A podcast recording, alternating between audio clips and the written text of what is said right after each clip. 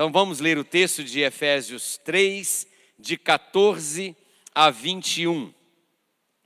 Por esta causa me ponho de joelhos diante do Pai, de quem toma o nome toda a família, tanto no céu como sobre a terra, para que, segundo a riqueza da sua glória, vos conceda que sejais fortalecidos com poder, mediante o seu espírito no homem interior. E assim habite Cristo nos vossos corações pela fé, estando vós arraigados e alicerçados em amor, a fim de, a fim de poder compreender com todos os santos qual é a largura e o comprimento e a altura e a profundidade, e conhecer o amor de Cristo que excede todo o entendimento, para que sejais tomado de toda a plenitude de Deus. Ora, aquele que é poderoso para fazer infinitamente mais do que tudo quanto pedimos ou pensamos, conforme o seu poder que opera em nós. A ele seja a glória na igreja e em Cristo Jesus por todas as gerações, para todo sempre. Amém. Glória a Deus. Depois de um louvor assim e uma leitura desta, podemos ir para casa, irmãos. E que a tentativa de elucidar esse texto e trazer uma mensagem para nós não venha prejudicar a palavra de Deus em si, pelo contrário, que a palavra de Deus seja toda a luz toda a graça, todo o poder sobre cada um de nós no dia a dia, em todo tempo e em todo lugar. Mas quero começar dizendo que aprendemos na escola. Aprendemos com a matemática e ali ligado à geometria que a menor distância entre dois pontos é uma reta. Embora haja controvérsias. Se você pesquisar lá, você vai encontrar algumas controvérsias. Mas aprendemos que a menor distância entre dois pontos é a reta. Ou seja, sendo a mente humana finita, ela não consegue compreender, entender as infinitas grandezas de Deus. Porque somos limitados, somos finitos, estamos pequenos demais para compreender uma grandeza tão extraordinária. Logo eu pergunto: qual seria a menor distância do pecador a um Deus santo?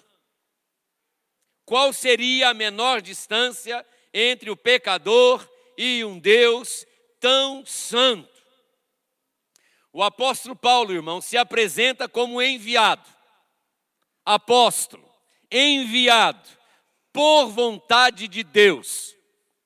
Ele não tem dúvida, nunca teve dúvida do seu chamado, do seu encontro e do seu envio aos gentios para pregar a palavra de Deus.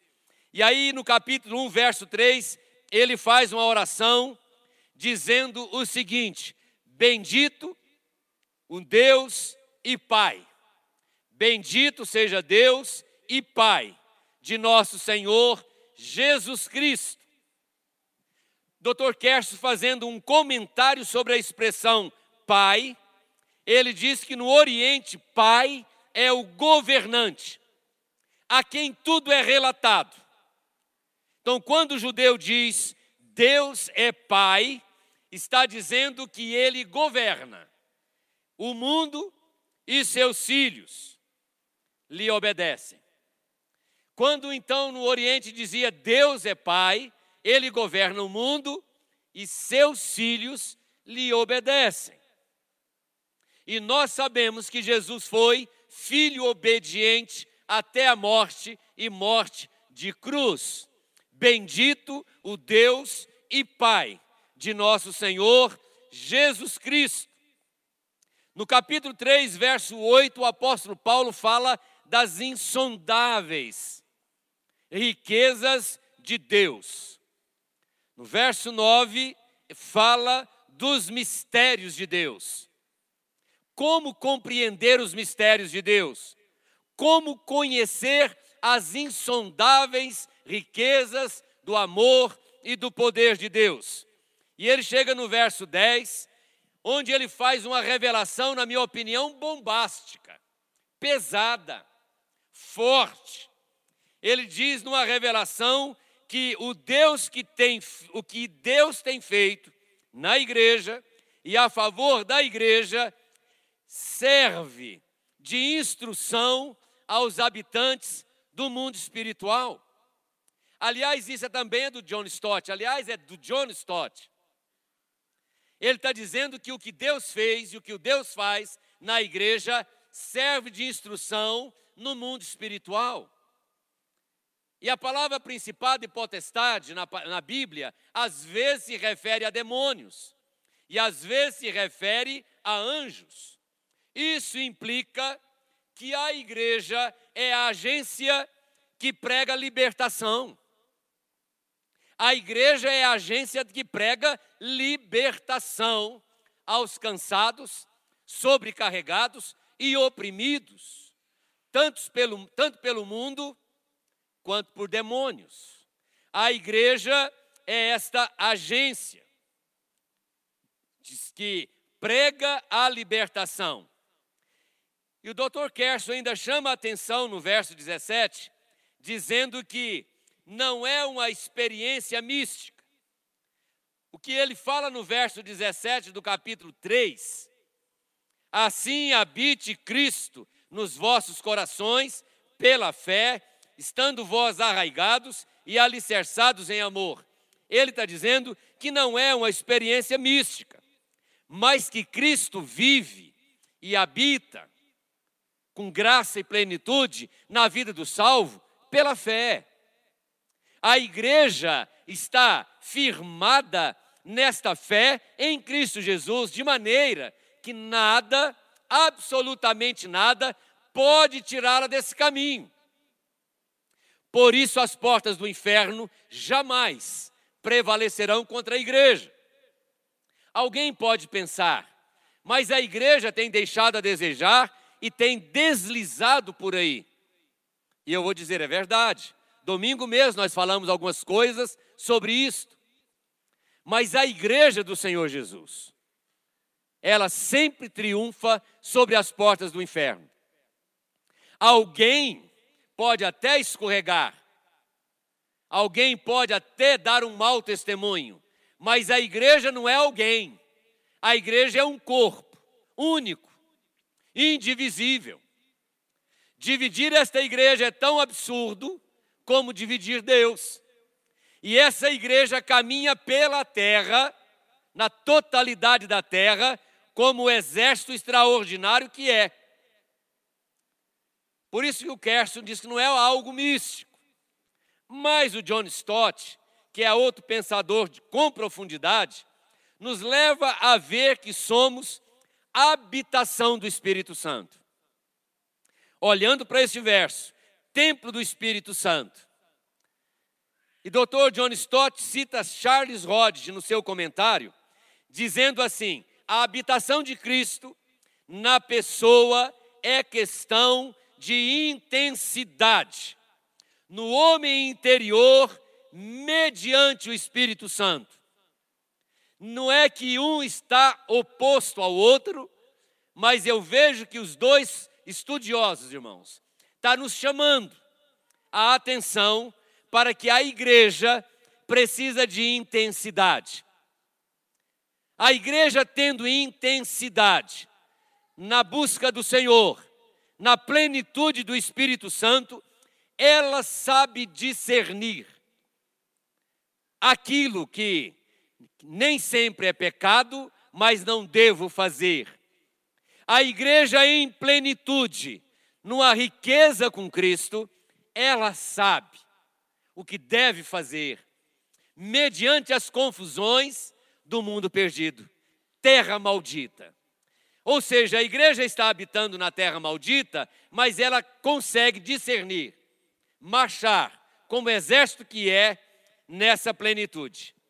entendo que Jesus é o caminho e Jesus é a menor distância entre o pecador e o santo. Ele é o caminho e ele é a menor distância. É ele quem reconcilia o pecador com o santo, fazendo desse pecador, agora pecador redimido, exército, que caminha, que não teme e vai pregar o evangelho em todo tempo e em todo lugar. De maneira que, olhando para o verso 14 a 21, mas pensando no verso 18, a fim de poderes compreender com todos os santos qual a largura e o comprimento e a altura e a profundidade, eu quero falar sobre os quatro ângulos da cruz. Quatro ângulos da cruz. Primeiro, largura. Alcançou a todos. É largo, alcançou a todos. Alguns comentaristas dizem que não devemos, e para não sermos demasiadamente literais neste verso.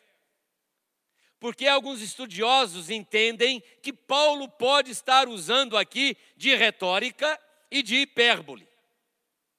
Mas pensando como Calvino, que dizia que a morte de Cristo foi suficiente para salvar a todos, e também citando o Dr. John Stott dizendo que o amor de Cristo é suficientemente largo para abranger a todos e a totalidade da humanidade, eu quero afirmar que esse amor é largo, que esse amor tem largura para abraçar a todos. Amor pelos pecadores, encurtando, diminuindo, aproximando o pecador do santo dando caminho aberto. E aí Jesus é levado ao extremo. Ele é levado numa atitude extrema. Primeiro, a morte foi voluntária. A morte de Jesus foi voluntária. Ele não foi vítima. Segundo, morreu em obediência ao Pai voluntária, em obediência ao Pai. Colossenses 2:8. Foi obediente até a morte e morte de cruz. Terceiro, foi vicária. A favor de vicária em amor às criaturas do Pai. A cruz seria o lugar onde Jesus padeceria por amor. Os braços da cruz apontam para as extremidades da terra. Para as extremidades da terra e em todos os tempos, irmãos. Em todos os tempos. Morre de braços abertos, com um amor tão largo, que abraça a todos, até os seus assassinos. Segundo, ângulo, cumprimento, desde a eternidade. Na cruz, a história da redenção não tem início. Na cruz, a história da redenção tem a sua concretização, consumação, tetelestai. Está pago, cancelado. É um amor cumprido demais ou seja, dentro do Kairos de Deus, dentro do tempo de Deus, eu diria que a promessa vem desde a eternidade fundação do mundo. Olhando da perspectiva do Cronos, do tempo humano, vem desde a criação. Da semente da mulher nascerá quem esmagará a cabeça da serpente. E aí cito novamente Stott que aponta para o futuro, cumprido, para durar toda a eternidade. O amor de Cristo é cumprido, que dura toda a eternidade, está na eternidade, habita na eternidade. Dr. Joel Bick, ele diz que a eleição nos humilha. Só pegando carona no Joel, se a eleição nos humilha, nós não temos de que nos gloriar. Bater no peito como reformados e dizer: Eu sou eleito. Pegando carona na palavra de Joel, ele diz que a eleição nos humilha para compreendermos que devemos tudo à graça de Deus. Por isso, Dr. Robert Peterson diz que calvinista orgulhoso é paradoxo. Não existe, é uma contradição. O calvinista devia ser o mais humilde, de se humilhar debaixo da mão de Deus, para entender que esse amor cumprido demais não depende de mim, mas completamente de Deus, o Todo-Poderoso. Ou seja, Jesus é a menor distância do pecador para com o santo, o único capaz de reconciliá-los. Não que Deus estivesse separado de nós por culpa dele, mas que o homem em pecado se rebelou contra Deus, mas Jesus Cristo é o reconciliador. É Ele que nos reconcilia. Ele é eterno. Estava na criação, na redenção e estará na consumação. Ele é o Pai da eternidade. Sem Ele, nada. Sem Jesus, nada do que foi feito se fez, tanto na criação, como na redenção e consumação. Jesus se encarnou e morreu para a salvação do homem. O amor de Jesus é cumprido atinge a todos em todo o tempo, inclusive Velho Testamento. A salvação no Velho Testamento era pela fé no que viria. No Novo Testamento é pela fé no que veio. Por isso, Apocalipse 13, 8 diz que ele estava morto desde a fundação do mundo. Terceiro lugar, altura, ligando terra e céu. Qual é a distância do homem a Deus? Ou qual é a separação do homem com Deus? Do homem com Deus? Eu poderia responder: pecado. Mas vós estáveis mortos nos vossos delitos e pecados. Colossenses capítulo 2, 14 e 15, tendo cancelado o escrito de dívida que era contra nós, havia dívida, havia separação. Ele cancela a dívida e nos reconcilia com o Pai. O poste perpendicular aponta para seu amor que subiria ao céu, mas desceria ao inferno. Aponta para o céu, perpendicular também para baixo, porque ele desceria ao inferno para declarar o seu senhorio aos espíritos em prisão. Eu vim, os profetas me anunciaram, foi pregado, eu vim, estou aqui, estou declarando aos espíritos em prisão. Jesus de Nazaré nasceu, viveu, morreu, está ressurgindo dos mortos. Leslie Mito faz um paralelo deste texto de Efésios com Romanos capítulo 8, 37 a 39. Diz Leslie: Onde quer que eu vá, para frente ou para trás, subindo ou descendo, até as alturas ou as profundidades, nada nos separará do amor de Cristo, que está em Cristo Jesus. Domingo estávamos chorando, porque Deus estava recolhendo a dona Eva. E recolheu. Nada pôde separar a dona Eva do amor de Cristo, nem o câncer. Agora ela está para sempre com o Senhor. É essa segurança, irmãos, desses quatro ângulos da cruz, que eu e você temos que ter em plenitude. Temos que viver em Jesus de Nazaré, cheios da graça, do poder, da ação do Espírito Santo. Discernir o que que eu devo, o que que eu não devo, o que que eu posso, o que que eu não posso. Como deve ser meu comportamento na terra maldita? O Senhor do alto e sublime trono veste a roupa humana, come a comida humana, sente a dor humana, se identifica com o humano, mas não perde a sua identidade. Eu e o Pai somos um. Ele sabe o que eu e você sentimos. A roupa nossa ele vestiu, nossa dor ele sentiu, fome, dor intensa física, dor na alma, a ponto de suar sangue.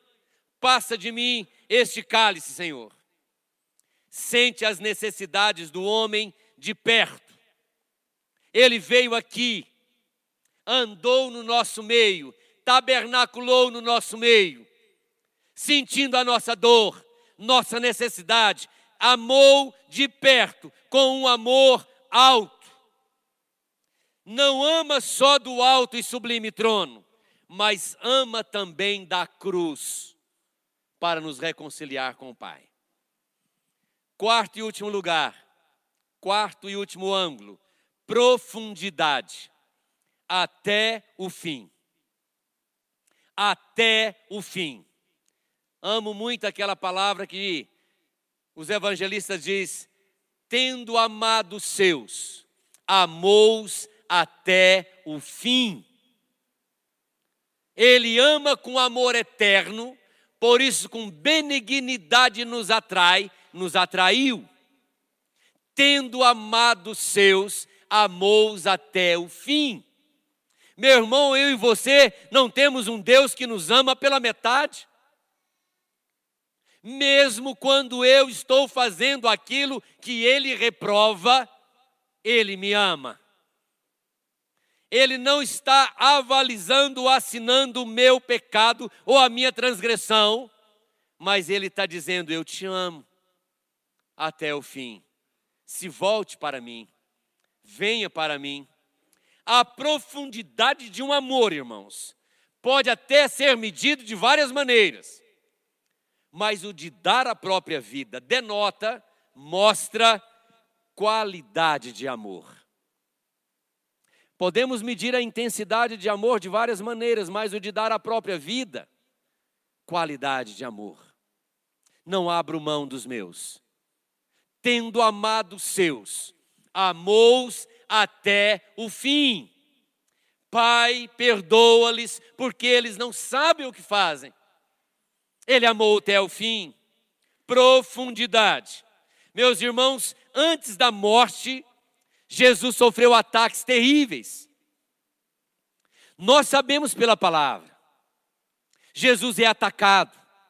Jesus é tentado. Durante esses 33 anos, ele passou por provações, tentações, e Hebreus fala que foi em todas as coisas. A nossa semelhança.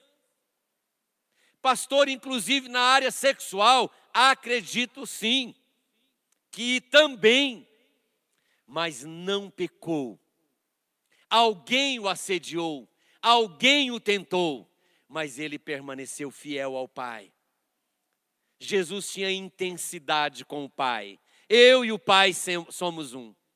O diabo tenta, o diabo fustiga, ele com fome no deserto. O diabo chega e diz: Cadê seu pai? Cadê o provedor? Cadê o protetor? Cadê seu pai? E Jesus continua firme com o pai. E a Bíblia diz, por meio de Marcos, com isto deixou o diabo. E eis que vieram anjos e o serviam. Resista, irmão. Resista à tentação, resista à provação. Pastor, resista. Os anjos também vêm e servem. Impuseram terrores horríveis, questões malignas. Lá no Salmo 118, verso 4, diz: ataques malignos, laços de morte me cercaram. Laços de morte me cercaram, impuseram-me terror, cadeias infernais vieram sobre mim. 1 Pedro 2,24 ele carregou o pecado de muitos, o pecado de todos. Por isso, a morte de Cristo é suficiente para salvar a todos. E ainda que Calvino conclua dizendo eficiente nos eleitos, a morte de Cristo é suficiente para salvar a todos. A Bíblia diz que ele foi contado com os bandidos. Jesus foi contado com bandido na cruz do Calvário. Aquela morte era para bandido, mas nenhum terror poderia abalar a profundidade deste amor. Nenhum terror poderia abalar a profundidade deste amor. De maneira que quando eu compreendo com todos os santos a profundidade, a largura, a altura e a profundidade deste amor, não tem terror que me abala. Eu também passo por dificuldades e lutas, irmãos. Alguns terrores vêm sobre a minha alma também. E eu tenho que estar dizendo: Senhor, me ajuda. Senhor, eu sou contigo. Pai, me ajuda. Senhor, estenda a mão. Senhor, me recebe. Senhor, me supra. E eu quero dizer para o irmão que, amando ou entendendo, recebendo essa profundidade e amando Jesus até o fim, não há terror que venha te arrancar dos braços do Pai. Ou seja, para que as suas, pelas suas pisaduras fôssemos sarados, ele foi à cruz do Calvário mostrar a profundidade do seu amor. E aí o apóstolo Paulo declara em Romanos 8:33, ó profundidade da riqueza, tanto da sabedoria como do conhecimento de Deus. Ó profundidade da riqueza. O apóstolo Paulo não compreendia o que, inspirado pelo Espírito Santo, ele estava escrevendo e falando. Eu estou falando coisas que eu não entendo.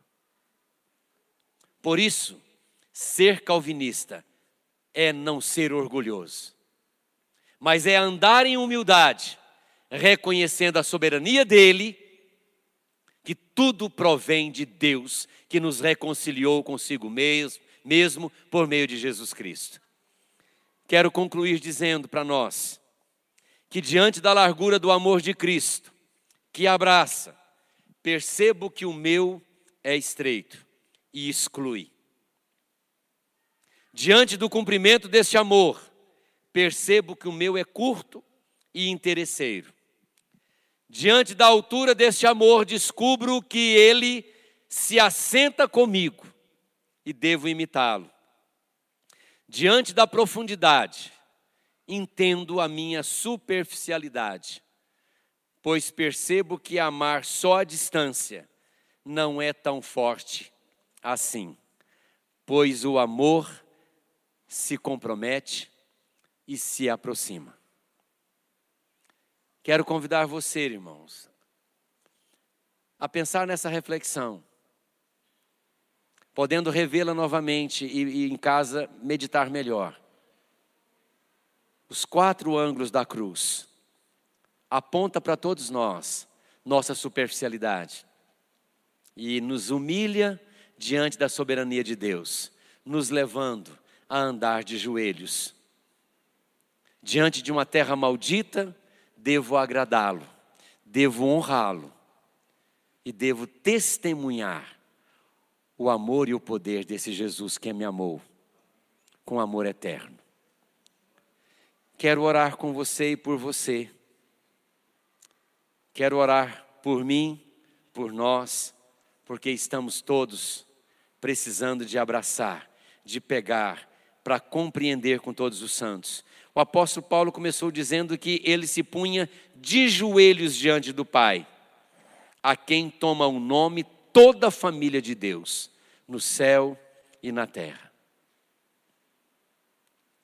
Crente, lavado, redimido pelo sangue de Jesus, denominacionalmente presbiteriano, deve ser os mais cheios do espírito e os mais humildes, porque conhece a profundidade desta palavra.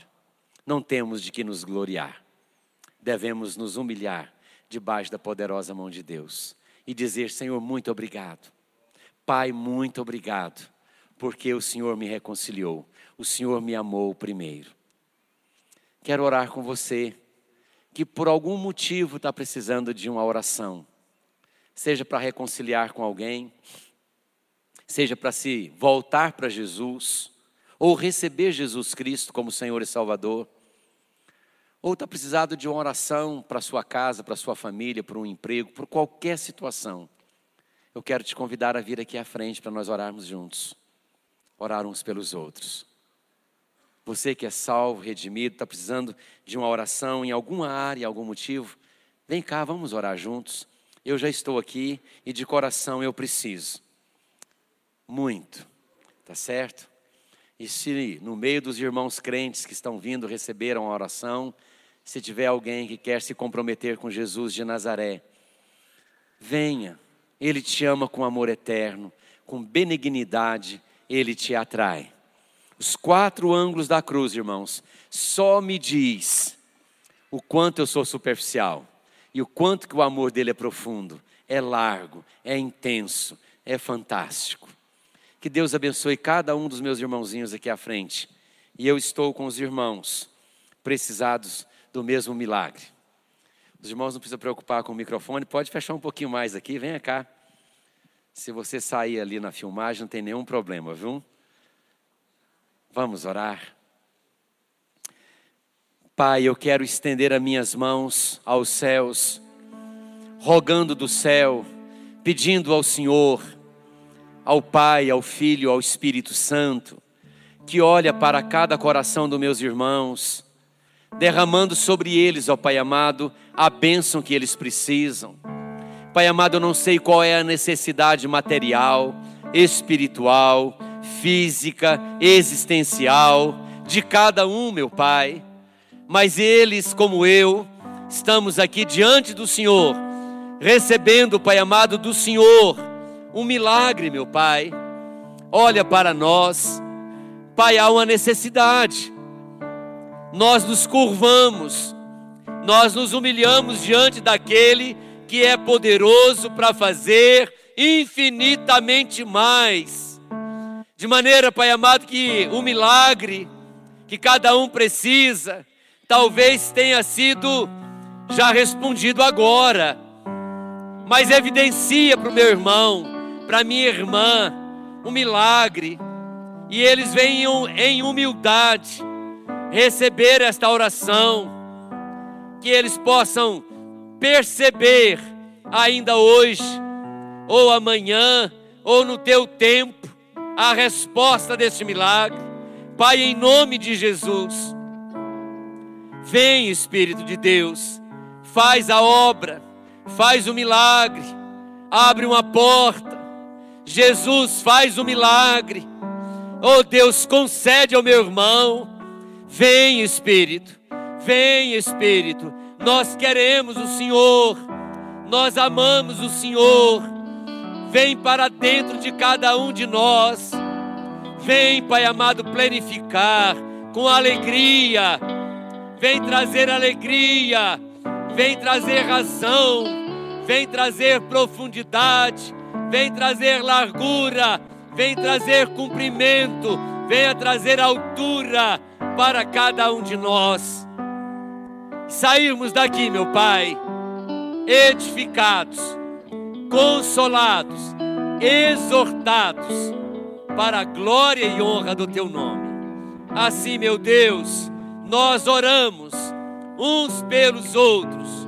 Põe a tua mão, põe a tua mão, atende, atende, meu Pai, o meu irmão, conforme a tua vontade. Eu te peço, em nome dele, que fecha e ninguém abre, e quando abre, ninguém pode fechar. Jesus de Nazaré. Aleluia. Amém.